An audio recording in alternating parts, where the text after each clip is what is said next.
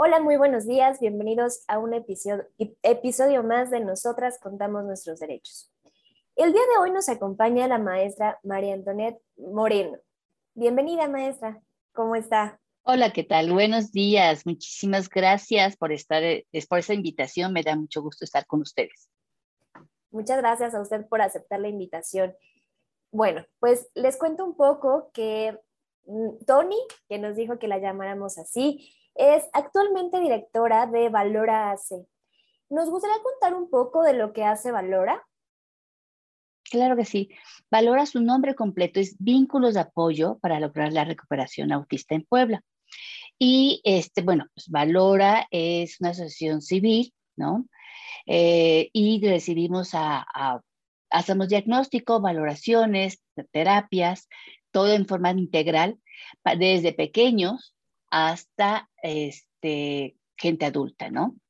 Y bueno, pues estamos viendo hoy en día que la situación de, de dentro del trastorno de espectro no es porque a lo mejor hay más incidencias, simplemente porque ahora ya hay más información y pueden darse el diagnóstico, que aunque todavía a veces hay diagnósticos erróneos y que a, pues a los 40, a los 50, se dan cuenta que hay algo mal, ¿no? Y entonces, este, pues llegan a, andan, como digo, como pelota de ping-pong para un lado y para el otro, hasta que les dan, llegan con la persona adecuada y les da el diagnóstico que es, ¿no? Y bueno, ese es muy, muy interesante, que luego hablaremos más adelante. Exactamente, sí, creo que fue una perfecta introducción al tema porque ya habló de lo que se trata este podcast, del el espectro autista. Y coincido con usted, coincido que a pesar de que ahora hay mucha más información, aún existe, pues no solamente este es lo que usted comenta, esta confusión de diagnósticos, sino socialmente creo que aún existen muchos estereotipos, tabús y también considero que no entendemos socialmente qué significa. Entonces, esta es la primera pregunta que me gustaría que usted nos ayudara a resolverla qué es en realidad el espectro autista y qué no es. Entonces, si usted nos ayuda con esto, se lo agradeceré mucho. Claro que sí. Pues bueno, el autismo es un trastorno complejo que impacta principalmente en el desarrollo, regular del cerebro, ¿no? Y puede ser desde el nacimiento, ¿no? Que presenta algunas ciertas características por el llanto, la alteración de sueño, eh, algunas texturas eh, que no que cuando lo arropamos o lo abrazamos se siente inquieto. Y entonces, o hay niños que todo, no lo presentan y entonces a veces al, año, a los 18 meses, se va dando ciertas características y dicen los papás, me cambiaron a mi niño, ¿no? No es lo mismo, no, era, no es el mismo chiquito que teníamos.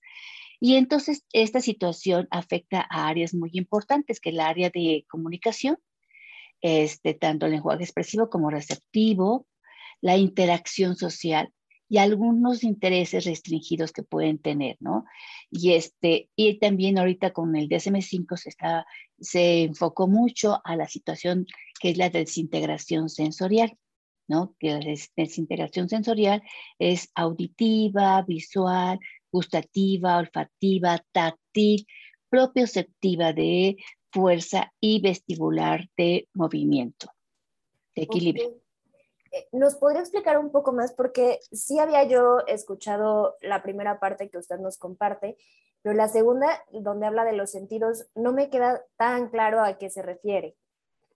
Sí, bueno, y bueno, ahorita hablamos también del autismo, como, como todos, ¿no? O sea, por ejemplo, mis lentes no son igual a, a, tu graduación porque son diferentes. Así es la situación. Por eso le llaman el espectro. Es un gran abanico, ¿no? ahí tengo gemelos idénticos donde no son, no, no, presentan las mismas situaciones, ¿no?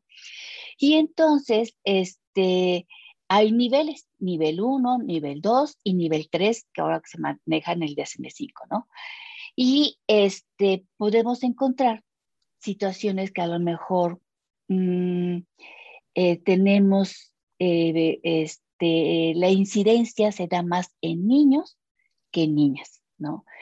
Y a veces eh, se, mm, se, disfraza un poco con las niñas, ¿no? Porque a lo mejor las niñas son más tranquilas, más quietas, o puede ser que también puedas tener toda la situación de las, por eso digo que es un gran espectro. Y, este, y entonces algunos chicos o algunas personas tienen una desintegración sensorial.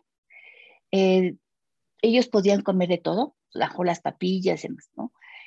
Y algunos no lo pueden ni ver ni oler, pueden tener un olfato tan fino que les llega, perciben. Pero algo muy cierto, una vez que di un reporte de valoración y entonces me dice la mamá, oye, Tony, fíjate que la maestra dice que está incoherente, porque si este, detecta olores agradables y los olores desagradables no? O sea, esto, está, esto no puede ser. Efectivamente, sí es. Hay chiquitos que pueden hacer sus picazos con la popó, ¿no? Porque es muy suave.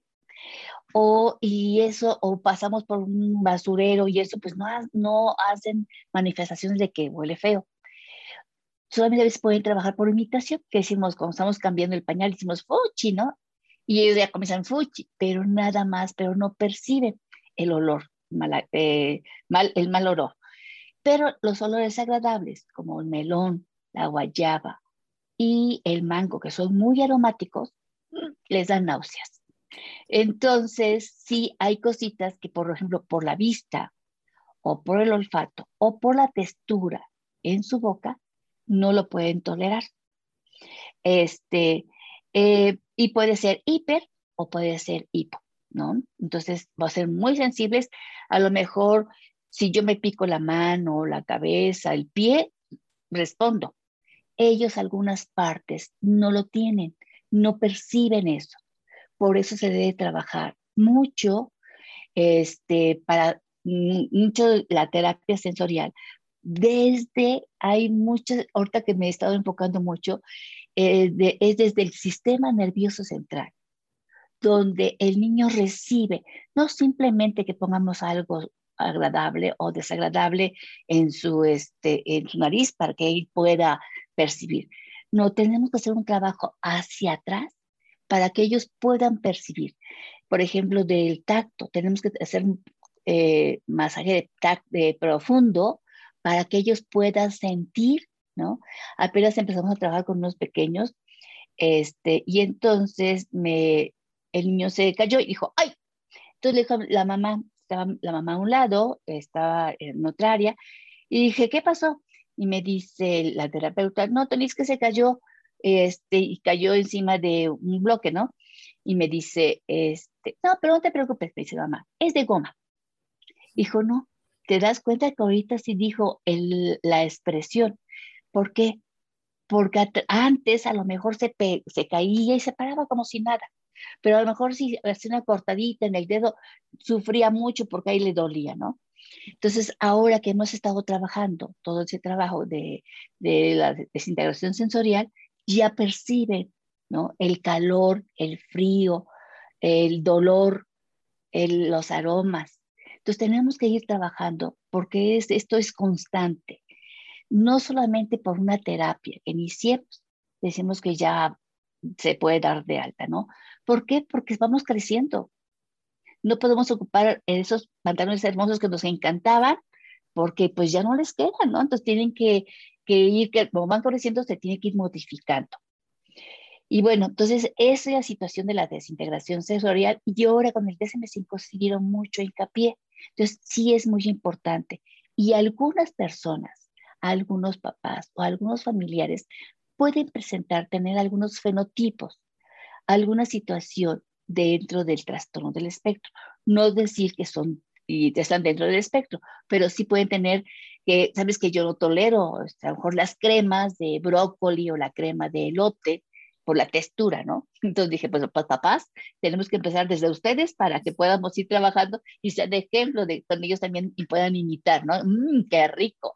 Entonces sí tenemos que ir buscando esa flexibilidad con ellos para que puedan eh, no quiero convertirlos como todos, pero sí que sobre todo la alimentación, ellos tienen un problema muy fuerte en su alimentación, que sea más amplia para que tengan eh, un plato de nutrición este, de buen comer adecuado, ¿no? Ok, muchas gracias. Realmente yo no tenía idea de, este, pues cómo se, se exterioriza en respecto a los sentidos. Y creo que aquí podemos ir enlazando con lo que le comentaba al principio, que aún existen muchos mitos. Y creo que eh, es curioso porque yo conocí a un adolescente con espectro autista, me parece que de nivel 1, y lo primero que la mamá nos explicaba a los que estábamos alrededor era, pero no es un genio como lo mencionan en las series. y creo que es este problema respecto a que las series han tomado el espectro autista y lo han reducido y nos han mostrado solamente una cara. Entonces, claro. es increíble cómo socialmente nos tienen que, decir primero, lo primero es, no es como lo pintan en las series. Entonces, lo que nos acaba usted de comentar es justo esto, nos abre un poco el horizonte de realmente lo que es y cómo se puede exteriorizar, porque considero que lo primero que pensamos o asociamos es esta manifestación en el sentido social o al formar vínculos, porque es lo que hemos visto, es lo primero que nos presentan, pues ya sea en los medios de información o en actualmente las series o películas, que se intenta como visibilizar, pero ¿de qué forma se está visibilizando? Entonces, ¿usted qué opina respecto a esta como esta especie de mitos o estereotipos que nos han como metido de forma inconsciente respecto al aspecto. Sí, sí es cierto, algo muy cierto que dices de las películas, ¿no? Entonces todo el mundo piensa que es el chiquito de con autismo que se está meciendo, ¿no? O se está golpeando y eso es, ¿no? O con lo otro contrario, que son súper genios y entonces, este, eso se llaman savants. Y no, el punto 5 dentro de los chicos que se, eh, se da el diagnóstico, son los chicos que pueden tener ese esa situación de ser islotes cognitivos, ¿no? Eh, y tener o ser savants. Y sí es cierto, ellos tienen una gran mecánica, una gran eh, este, memoria mecánica que pueden aprender. Si nos metemos en, este, en internet, vemos que había un chico de Europa donde él hacía un recorrido por helicóptero este, y, al bajar reproducía con detalle toda la ciudad, ¿no? Entonces, sí es cierto que ellos tienen mucha habilidad en las matemáticas, algunos en las matemáticas, en las artes, en el teatro, en el dibujo, ¿no? O en las esculturas. Ahí tengo muchos chicos que hacen cosas hermosas este, con plastilina, ¿no? O que dibujan. Tengo un chico que una vez que estábamos, íbamos a hacer una exposición y que quería terminar rápido, ¿no? Entonces te este, cogió sus dos lápices y estaba haciendo su dibujo de su perrito, puso el de, y con las dos manos empezó a dibujar, ¿no? Decimos, oh, no, pues este, o si no, a veces se cansan, escriben con la derecha y luego escriben con la izquierda, pero cada uno, o sea, así como tenemos tan diferentes nuestros dedos de la mano, así son entonces sí, este, hay mucho mito, hay mucho mito, por ejemplo, también lo de las vacunas, que por las vacunas este, eh, se da el autismo, no es cierto. Este, hay mucho mito que no tienen sentimientos, tampoco es cierto. ellos les cuesta trabajar, identificar, pero claro que con papá y con mamá, con la gente que está en su alrededor, sí muestran ese cariño, ¿no? Este, hay otro mito que... Mm, eh, sí son varios mitos los que hay, ¿no? Pero sí, creo que es muy importante lo, eh, que una vez este, llegamos y estábamos dando información y, entonces se acerca alguien y dijo, ¿qué es? Dije, ah, es sobre el trastorno del espectro autista.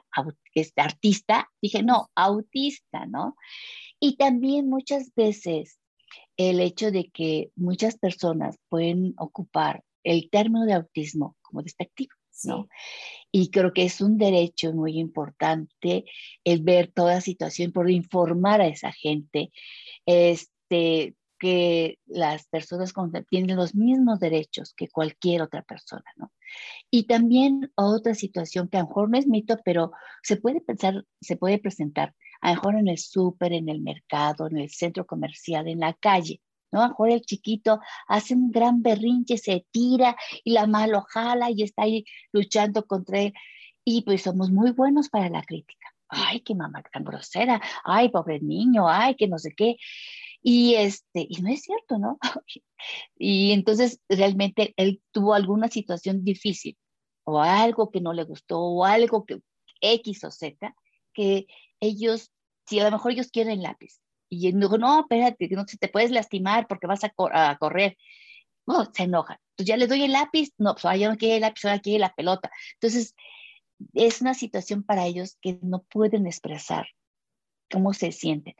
Y tenemos que ir trabajando con terapia para que no suban del uno al mil, sino que poco a poco nos damos cuenta que va a ser la alteración. Mucho es anticipar siempre algún cambio que sabemos que a ellos les va a ocasionar angustia, para que estén más tranquilos y pueda seguir la situación y sin problema. Una vez un, estábamos en un diplomado y estaba platicando una mamá, dijo, mira, este, le dijo, es que estaba, estaba yo con, este, con mi esposo y dije, no, no, ya me, voy porque se me hace tarde y ya no puedo ir por este, a dejar a los hijos. Dijo la mamá, pero es que yo no tengo licencia. Y pues, pero está acá cerca la escuela, no te preocupes, va rápido. Entonces ya, ¿no? Pues ya se va la señora y pues manejaba bien la señora, pero simplemente pues no tenía licencia, entonces me sentía un poco insegura.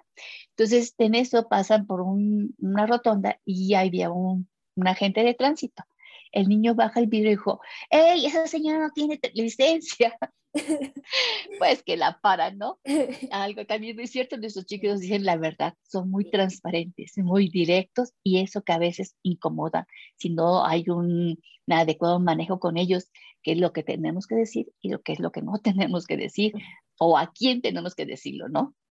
Así es, pero sí, es muy, muchos mitos que realmente este, sí tenemos que ir luchando contra ellos para poder ver, ¿no? Para poder trabajar y dar un lugar a, estos, estas personas dentro de la sociedad. Claro, sí, yo con este eh, joven con el que conviví me, me, contaba, pues es que yo le digo a mi tío que está gordo, porque está gordo, pero mi mamá me dice que no le debo de decir eso. Entonces, e, es este como entendimiento y esta empatía que hace mucha falta y, y concuerdo con usted el cómo juzgamos a los otros y vemos a los otros y vemos lo malo que hacen los otros.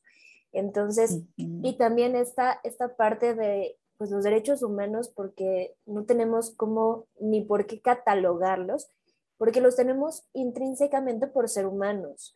Entonces, esta discriminación que aún existe, porque sí lo es, o sea, esta discriminación de querer quitar a los otros, es creo que uno de los retos más importantes en este momento. Es decir, que de verdad nos demos cuenta cómo estamos actuando respecto a los otros y cómo debemos hacerlo. Y aquí vamos a, la siguiente, a la siguiente pregunta, maestra. ¿Cómo considera y qué considera que es la calidad de vida y cómo podemos contribuir a que niños, niñas y adolescentes con espectro autista lo tengan? ¿Cómo se relaciona con, con sus vidas? Sí, pues mira, yo creo que la calidad de vida es muy importante y como tú decías, yo creo que es muy importante dar la información, ¿sí? Porque todavía hay mucho desconocimiento y para sensibilizar e informar, o sea, yo por medios, nosotros, este, eh, cuando antes de la pandemia, eh, pues nuestros niños no presentan ninguna característica física, ¿no? Entonces era un, jovencito de 12, 13 años, entonces este, tenía su credencial que dan, ¿no? y entonces para el transporte que fuera menos, y el señor, los choferes siempre le gritaban y le decían a la mamá, es puro chisme, o sea, usted, el niño, el joven está bien, es más pura mentira y este, más para pagar menos. Y entonces, yo me peleaba mucho con los choferes. Por eso ideamos hacer unas tarjetitas de información. Pues esto hice un tiraje muy grande, ¿no? porque ahorita ya no se maneja el Asperger. Bueno, el Asperger es el nivel 1, como decíamos que es nivel eh, que tiene un CI normal o superior, pero este, la situación de la interacción les cuesta o seguir una conversación. Y, este, y entonces, ¿qué es el autismo y qué es el, el Asperger? Y cómo interactuar con ellos. Dije, en lugar de pelearse, denle las tarjetitas. Así informamos a la gente y podemos dar una calidad de vida, ¿no? este, tenía yo otro joven donde daba yo tareas. Bueno, ahora siempre tenía que salir con alguien. Dije, tenemos que ir trabajando poco a poco. Entonces le dije bueno, que tenía que ir a un centro comercial y que ver un, algún aparador. Iba con la hermana, la hermana se fue por otro lado y él se fue. Pero él se puso la capucha, ¿no? iba así todo agachado, porque otra forma de caminar son agachados, viendo hacia el piso. Y tenemos que enseñarlos que deben caminar hacia el frente y viendo a la gente, que les cuesta mucho el contacto visual. Y este, entonces comenzó a ver y así. Y se dio cuenta que el policía que andaba rondando se quedaba bien, se quedaba bien. Comenzó a sudar, a sudar, a sudar, a sudar. Y entonces, este, ya que se le acerca y le dijo el policía, oye, quítate la capucha. Y ya se quedó viendo y se dio cuenta que estaba sudando mucho. Entonces ya se dijo, ¿qué quieres? Dijo, nada, solo estoy viendo. No, ya tuvo que hablar a la hermana para que fuera por él. Entonces, somos muy, hay muchas películas, por eso lo decía de, este, hay muchas películas donde podemos darnos cuenta cómo esa, ese bullying que hacen a tanta gente, que a que se pueden defender y a nuestros chicos, esto que a lo mejor estamos en, clases, ¿no? Y a lo mejor el, otro pillo pues le está haciendo, o ya le rayó la libreta, o le está haciendo caras, o está cuchicheando con el otro, y pues el otro ya se molestó, ¿no? Entonces, este, o ya le quitó algo, pues el otro le da el manazo pero pues cuando el maestro se da cuenta es al último, cuando ya da el manazo, y entonces, este, ¿y por qué pegas? ¿Y por qué no sé qué? ¿Y qué dices? Y, y él le cuesta, a ellos les cuesta trabajo decir qué pasó y defenderse. Tenemos que trabajar con terapias para que puedan hacerlo. Sí se puede, ¿no? Y entonces, este, pues claro que está castigado, regañado y pues se va, ¿no? O hay otros niños tan más inocentes que llegan nosotros y dale una nalgada a tu amiga, a la compañera. Y pues estos felices van y le dan, y pues ya lo regañan, ¿no? Y entonces, esas, esa situación, fíjate que eh, yo cuando en Valora, antes de la pandemia, tengo convenios en todas las universidades. Y antes hacía yo nada más el servicio social a las carreras, las licenciaturas afines. Pero me di cuenta que era importante que también se, difundiera más. Entonces hacemos a todas las carreras y quien quiera también conocer el trabajo. Entonces, eh, mucha gente decía, Tony, fíjate que de una universidad me dijo un compañero, este, es como tus niños que vienen en la tarde a terapia.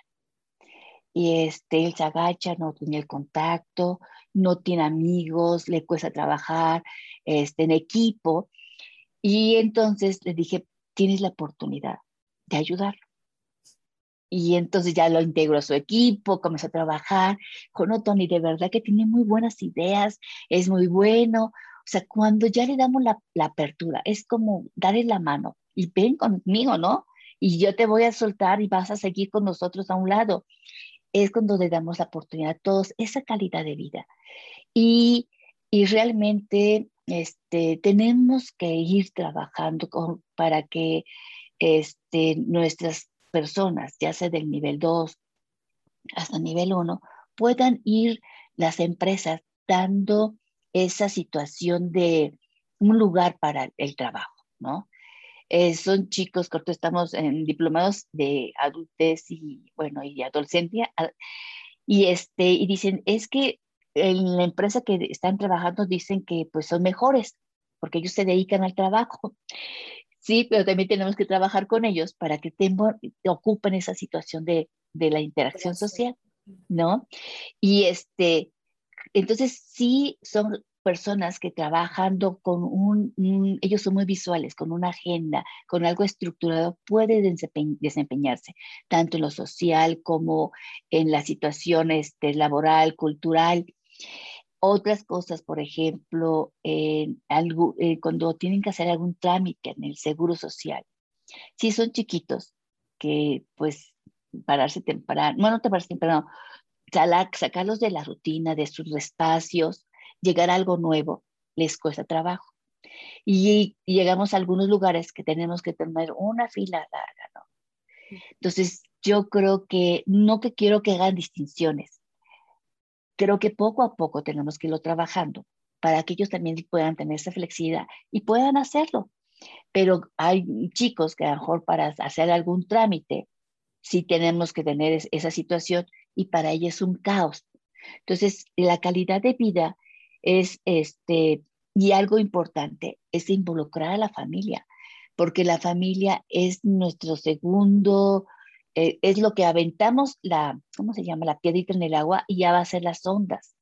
Entonces, si nada más se trabaja en Valora, no hacemos nada más. Entonces, trabajar en, la, en la familia, en las escuelas, y eso, esa calidad de vida va a ser mucho mejor para todas nuestras personas dentro del espectro, ¿no?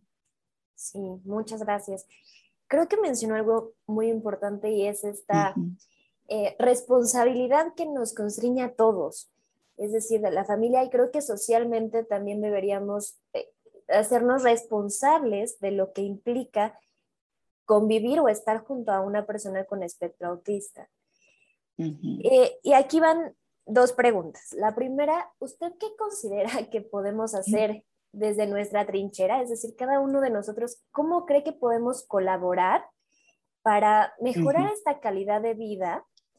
Y la segunda, em, ¿cómo cree que podemos como concientizar a, bueno, usted ya dijo que la primera es la información, ¿no? El, otorgar información, pero, por ejemplo, en el tema de la educación, porque se habla de inclusión, de aquí en las escuelas, ¿cómo podemos actuar tanto como docentes como como compañeros para incluirlos y colaborar a su desarrollo y a, que de verdad se sientan como en confianza y comodidad? Entonces, las dos van como en el mismo sentido, cómo actuar, pero lo dividí un poco. ok. Yo creo que algo sí, ¿no? Este, mm, dices de, nuestras trincheras. Son los diferentes eh, mm, entornos, ¿no? Como lo que te decía, la familia, la escuela, la sociedad, este, para que todos vayamos sumando, ¿no? Todos vayamos sumando una parte, pero algo muy importante es, creo que, la información, porque como te decía yo al principio, a la, fecha, yo he diagnosticado personas a los 40 o los 50 años, ¿no? Y que ya tuvieron en toda su trayectoria una situación muy difícil, ¿no? Eh, por ejemplo, casi siempre en la secundaria, les comento, siempre me les voy haciendo una, que hagan una trayectoria, su narración de, de su trayectoria escolar, y me dicen, la secundaria fue el infierno porque pues es el cambio hormonal, ellos también se sienten un desajuste y bueno, en el primer año todavía son más tranquilos, pero segundo, tercero, es muy difícil para ellos y se dan cuenta los compañeros y siempre, siempre va a haber un pillo por ahí, ¿no? Donde eh, siempre pues quiere abusar de los, eh, ser líder, pero no positivo, sino negativo. Y algo muy cierto, yo también trabajé eh, como maestra y nos damos cuenta cuando realmente el chico estudió, cuando realmente dice la verdad, cuando realmente llega a pedir este, la sonrisa para que pues le podamos ayudar o cuando realmente le cuesta trabajo, ¿no?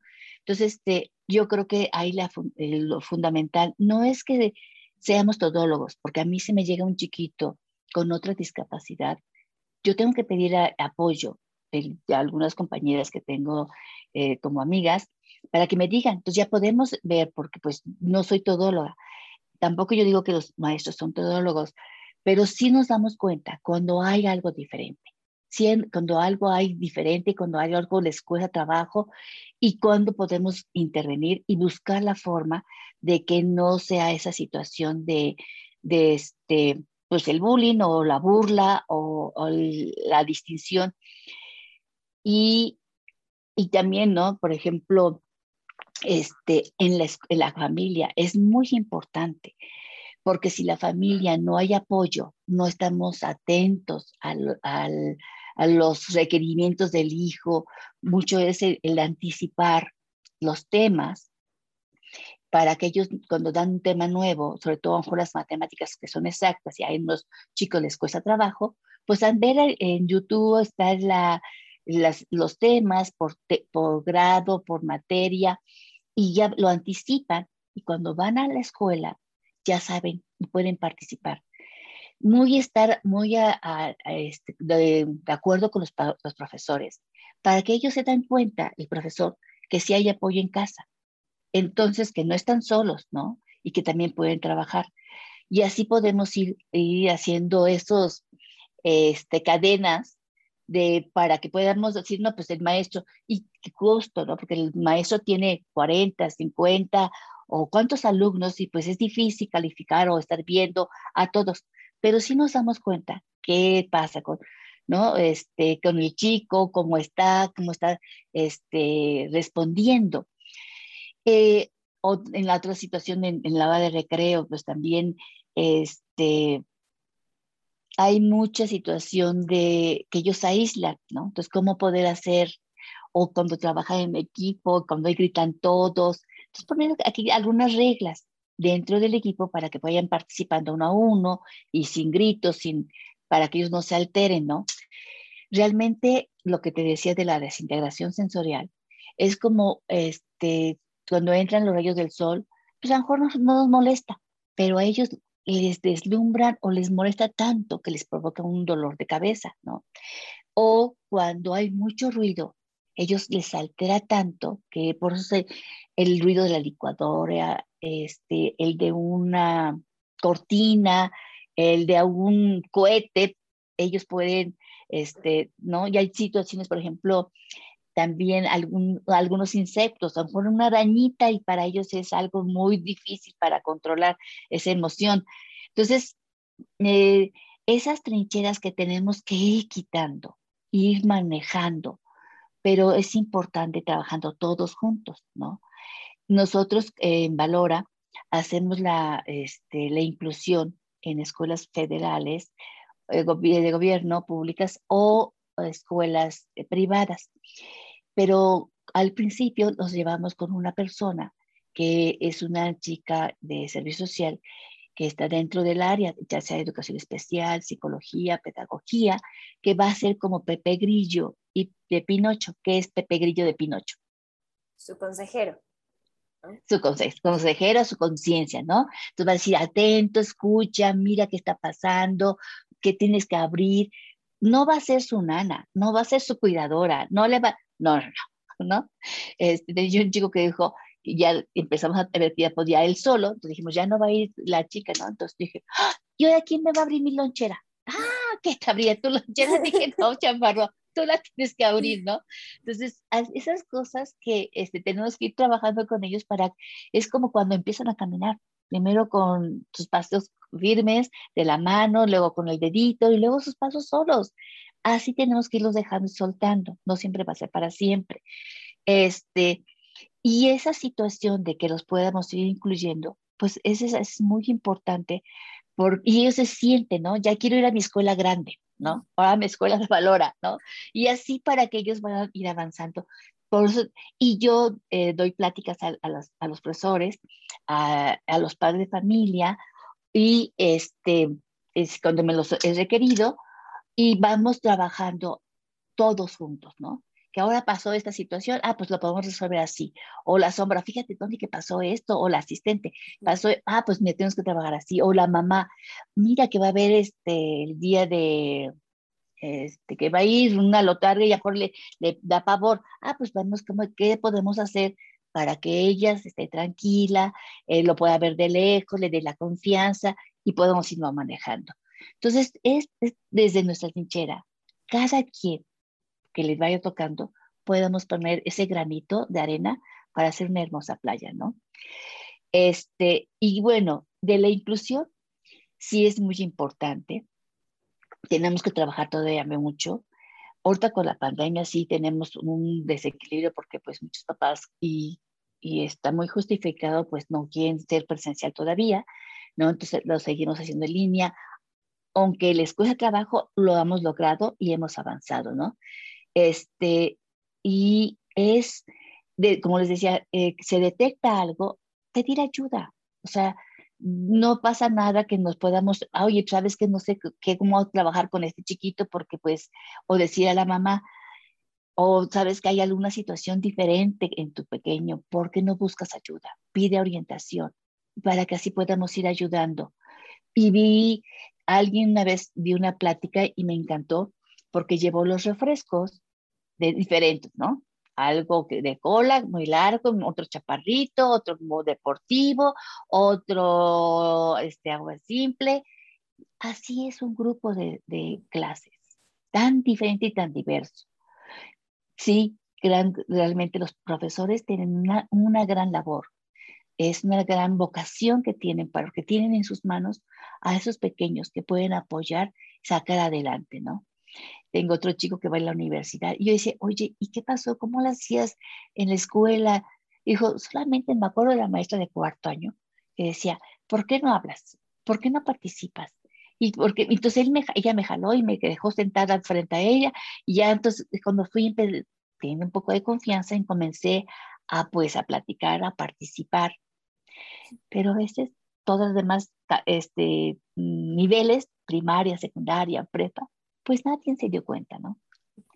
Hasta la universidad cuando ocurrió una situación muy difícil, a veces los chicos cuando llegan a un caos tan, tan fuerte, y él estaba con una psicóloga y ella estaba con un psiquiatra, y ninguno dio el diagnóstico.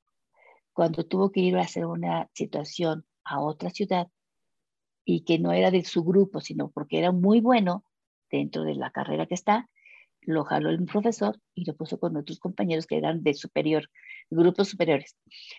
Pues no tenía nadie conocido. Y entonces cuando él participaba no le hacían caso. Y esto, entonces se frustró tanto.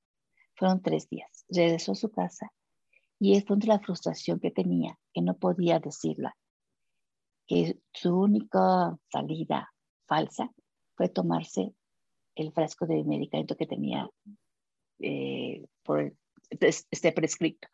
Y entonces, cuando llegó con la mamá y que le dijo, mamá, mira que me tomé. No, pues la mata así sin falta, se lo llevó volado al seguro y bla, bla, bla, bla, ¿no? Entonces sí, llegamos a una situación muy difícil cuando no hay esa situación. Y por eso les decía, la familia y la escuela están, los tenemos enfrente. No tenemos que hacernos que no vemos, ¿no?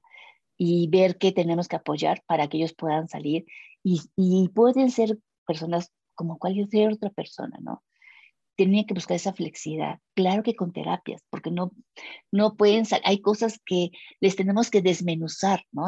El hablar con nuestros chiquitos, ¿cómo hacerlo? Ah, pues con palabras cortas, claras, directas, ¿no? Si de una vez que fui a un preescolar y me dice la, la maestra, ¿sabes qué? Este, yo hablo mucho. Dijo, pues eh, es como si llegara acá un, japonesito, entonces me empieza a hablar, pues no le entiendo nada, ¿verdad? Bla, bla, bla, bla, pues me quedo. Pero ya que me pone dibujitos o me hace con el objeto, que es lo que quiere, pues ya voy a estar más atenta. Así me pasó con una escuela que fui, era bilingüe y eran unos chicos también ahí. Y entonces me dice la maestra, ¿cómo ves a los niños? Y estaban en clase de inglés. Dije, mira, como los tuyos se me queda viendo. Dije, sí, mira, ella está hablando y nadie le hace caso. Espera que, que saque las imágenes y entonces va a ser diferente, va a tener respuesta.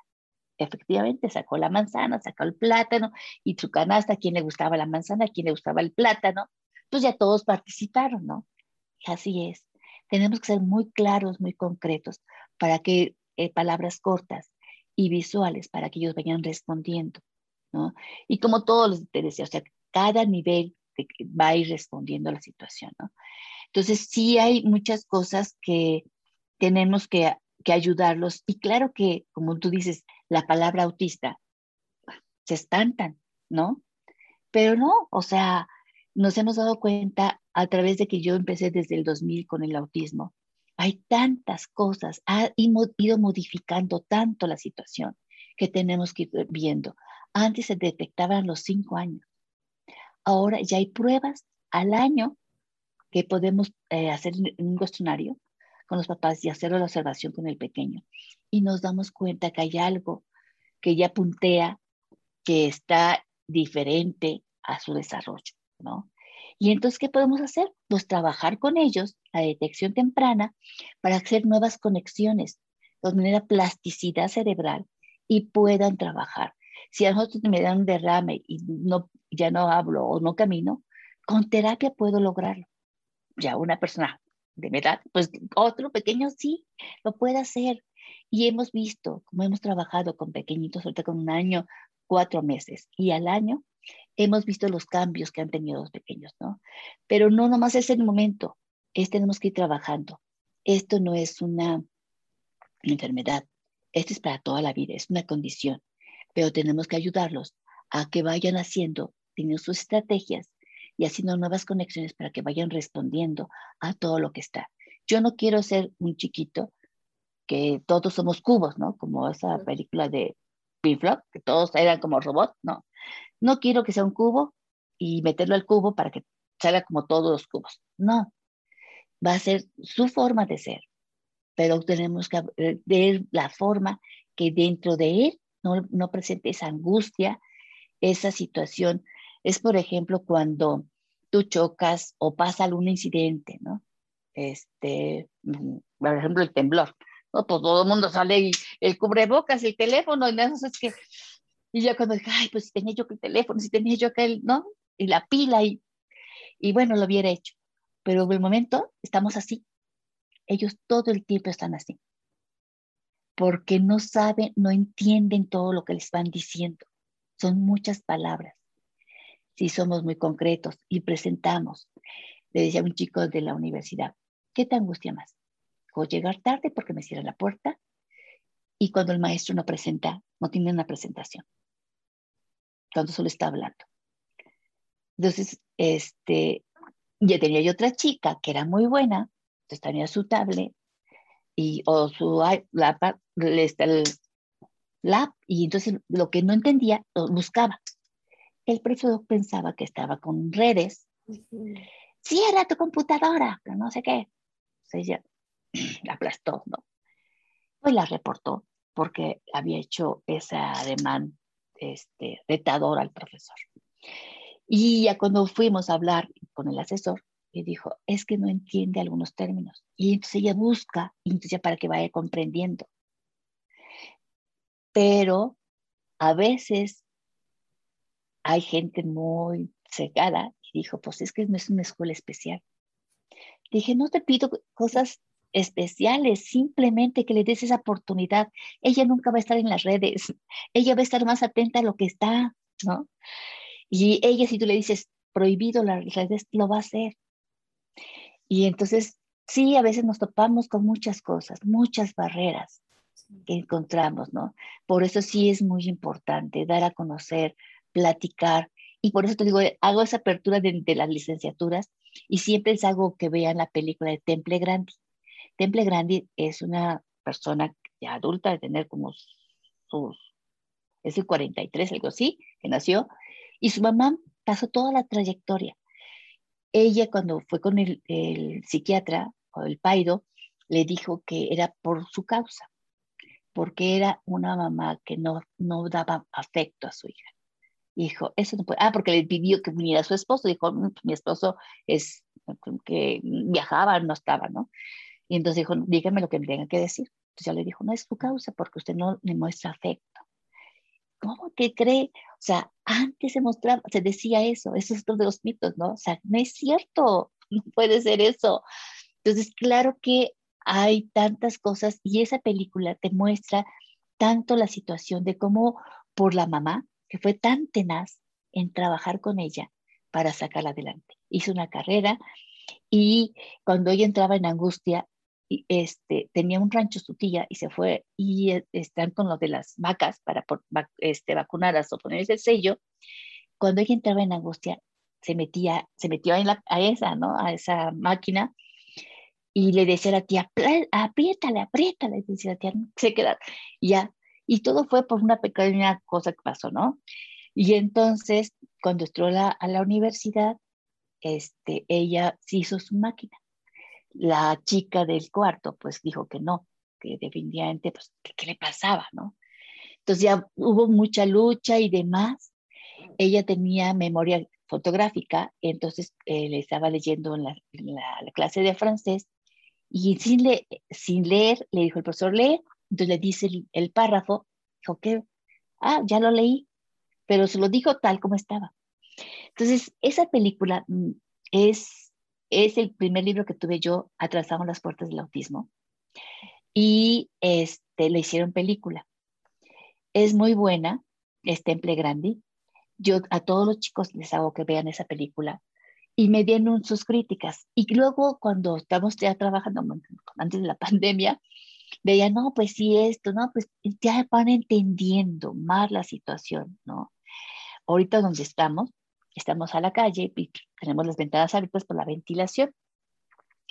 Y entonces, este, está una escuela cercana, un preescolar, ¿no? Entonces, y pues un chiquito estaba en su crisis de perrinche y quería algo y estaba, pues después de pandemia, pues es difícil y que se vaya adaptando, ¿no? Entonces, y tiene mucha poca tolerancia. Entonces estaba llorando, llorando y pedía ayuda, ayuda. Comenzó a tocar, me dije, que, disculpe, ¿qué se le ofrece? Ay, es que está un niño llorando y está pidiendo ayuda. Dije, sí, mire, ya le tuve que explicar que era dentro del trastorno del espectro, que era una asociación, y hasta le di información, miren, y vean el Face de Valora, ahí tenemos mucha información. Y este, a veces vamos a encontrar un pequeño que está llorando, gritando, y, y somos buenos para criticar. Entonces se acercó otra mamá y se acercó otra mamá. Y una de ellas dijo, sí, yo ya lo vi. Yo vi que llega, en un coche con sus papás y de repente sí llora al bajarse. Y para meterse, dije, bueno, o sea, para que vean, sí, ya se asomó, dije, mira, tenemos en el área de los tapetes para que no se moleste, no se lastime o algo, ¿no? Pero pues sí, es muy difícil, ¿no? A veces, y como nuestros chiquitos tengan poca tolerancia, y entonces tenemos que irlos trabajando poco a poco para que lo vayamos trabajando porque pues sí, es una frustración para ellos, no si no quiero, no puedo, estoy de malas, no dormí, ¿no? Entonces, esa alteración de sueño también es importante. A veces una mamá dijo, ay, ahora se para de malas y anda todo el tiempo. Y, hasta que le dije, ah, me dijo, ¿qué crees, Tony? Se pasó conmigo y este, una noche, y entonces en eso me desperté y él estaba con, ay, despierto con la sábana jugando y no se dormía. Dije, ¿sabes qué? Entonces tiene alteración de sueño. Sí, pero como ya duerme en su cama, en su cuarto, pues no me había dado cuenta. Entonces tenemos que ser muy observadores, por eso la familia, ¿no? Entonces sí, la inclusión va desde la familia, desde que reciben el, el diagnóstico, desde que vamos trabajando juntos todos de la mano, ¿no? Ni más adelante ni más atrás, y, y, después cuando se van incluyendo a, las escuelas regulares, se va haciendo esa extensión, como lo que decía, de la piedrita hacia los profesores, hacia la familia, hacia las familias de, de, papás de los niños, los niños también. Cuando yo empecé a incluirlos en preescolar, me decía la maestra, sabes que Tony, los demás me están imitando, que se tiran, ya se quieren también que no te preocupes, entonces vamos a tengo un, una como, este, ¿cómo se llama? una presentación de para niños, para irles diciendo qué, les molesta, qué les altera, para que vean que no es nada más por tirarse en el piso, ¿no? Les encanta tirarse en el piso porque está frío. Ellos, si tú los tocas, son un poquito más calientes. Porque este, entonces el piso es frío, pues les encanta tener que tirarse al piso, ¿no? Pero a veces sí se puede y a veces no se puede. Es como tenemos que enseñarles. Así es. Sí, es, todo un proceso. Realmente usted nos ha contado que es un proceso que nos involucra a todos. Y, y esta falta de empatía social creo que nos hace un poco más complicado el camino, porque sí creo que justo lo que nos decía de que es una condición que no es visible, lo hace más difícil. Y creo que eso pasa con todas las condiciones, incluidas las discapacidades, pues la mental, la intelectual, que no son visibles, incluso, em, por ejemplo, la esquizofrenia, que son estas condiciones que no vemos a simple vista y consideramos que por eso no existen. Entonces hace falta mucha conciencia social, hace falta que la gente de verdad esté enterada y que nos eh, decidamos a, compartir esta responsabilidad que, nos atañe a todos, que, todos tenemos un poquito de responsabilidad en la vida, pues de los otros, incluido las personas que tienen autismo, y no voltear al otro lado, no, no voltear e ignorarlo. Entonces, pues ya para concluir, maestra, me encantaría que nos platicara un poco más de Valora, ¿Qué hace? ¿Cuál es su, su misión? Ah, comenzando este programa nos comentaba, pero pues me gustaría que nos platicara un poco más de lo que Valora hace por las personas y los niños y niñas con autismo. Claro que sí, mira, pues la misión es, somos una asociación no lucrativa dedicada a promover el desarrollo de capacidades y habilidades de los niños jóvenes y adultos que están dentro del espectro autista a través de diversas actividades psicoeducacionales, programas personalizados, metodología especializada, evaluación, diagnóstico y trabajo cercano con las familias para que puedan convivir sanamente en diversos entornos sociales. Y, este, y lo que hacemos que este centro es para que ellos prepararlos para la vida, porque ojalá los padres fuéramos eternos, no lo somos. Entonces tenemos que irlos trabajando para con quien se quede.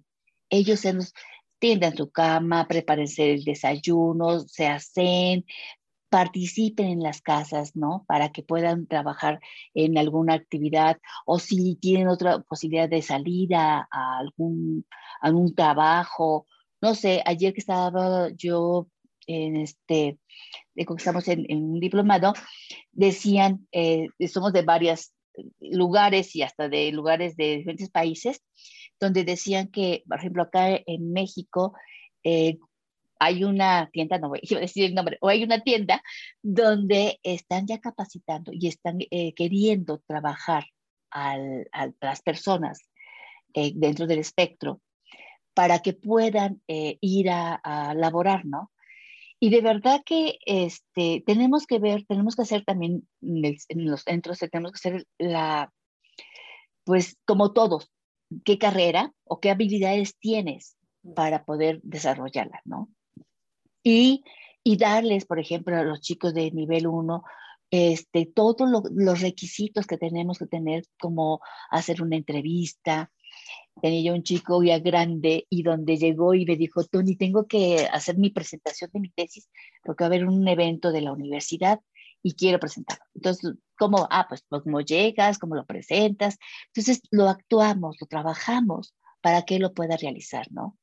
Este, y después, mm, digo, hay familias que están muy apoyando mucho, ¿no? A este chico, la mamá lo metió también a teatro para que soltara un poquito más, se desenvolviera. Entonces, es un trabajo de todas las esferas para que podamos irnos involucrando. Y, este, y tenemos casos de éxito donde los chicos de Valora han, eh, han ido trabajando y los vamos incluyendo. Y esos chicos que se van incluyendo, pues van, van por un día, luego van por dos días, se van por tres días, hasta que dice el papá o la mamá, ¿saben qué, Tony? Ya, gracias, nos vamos. Entonces, y esos son contados, porque es cuando la familia está atrás, ¿no? Cuando están apoyando. Y este, eh, iniciamos también con algunos talleres. Ahorita con la situación de la pandemia, vamos otra vez retomando todo, pero este, mm, lo único que el requisito para ingresarlos es que los chicos eh, vamos trabajando uno a uno y en terapias para que podamos ir, involucrando al grupo para que se pueda integrar, ¿no? Sigue las indicaciones, pueda este, rehacer las actividades y, este, y la participación de los papás.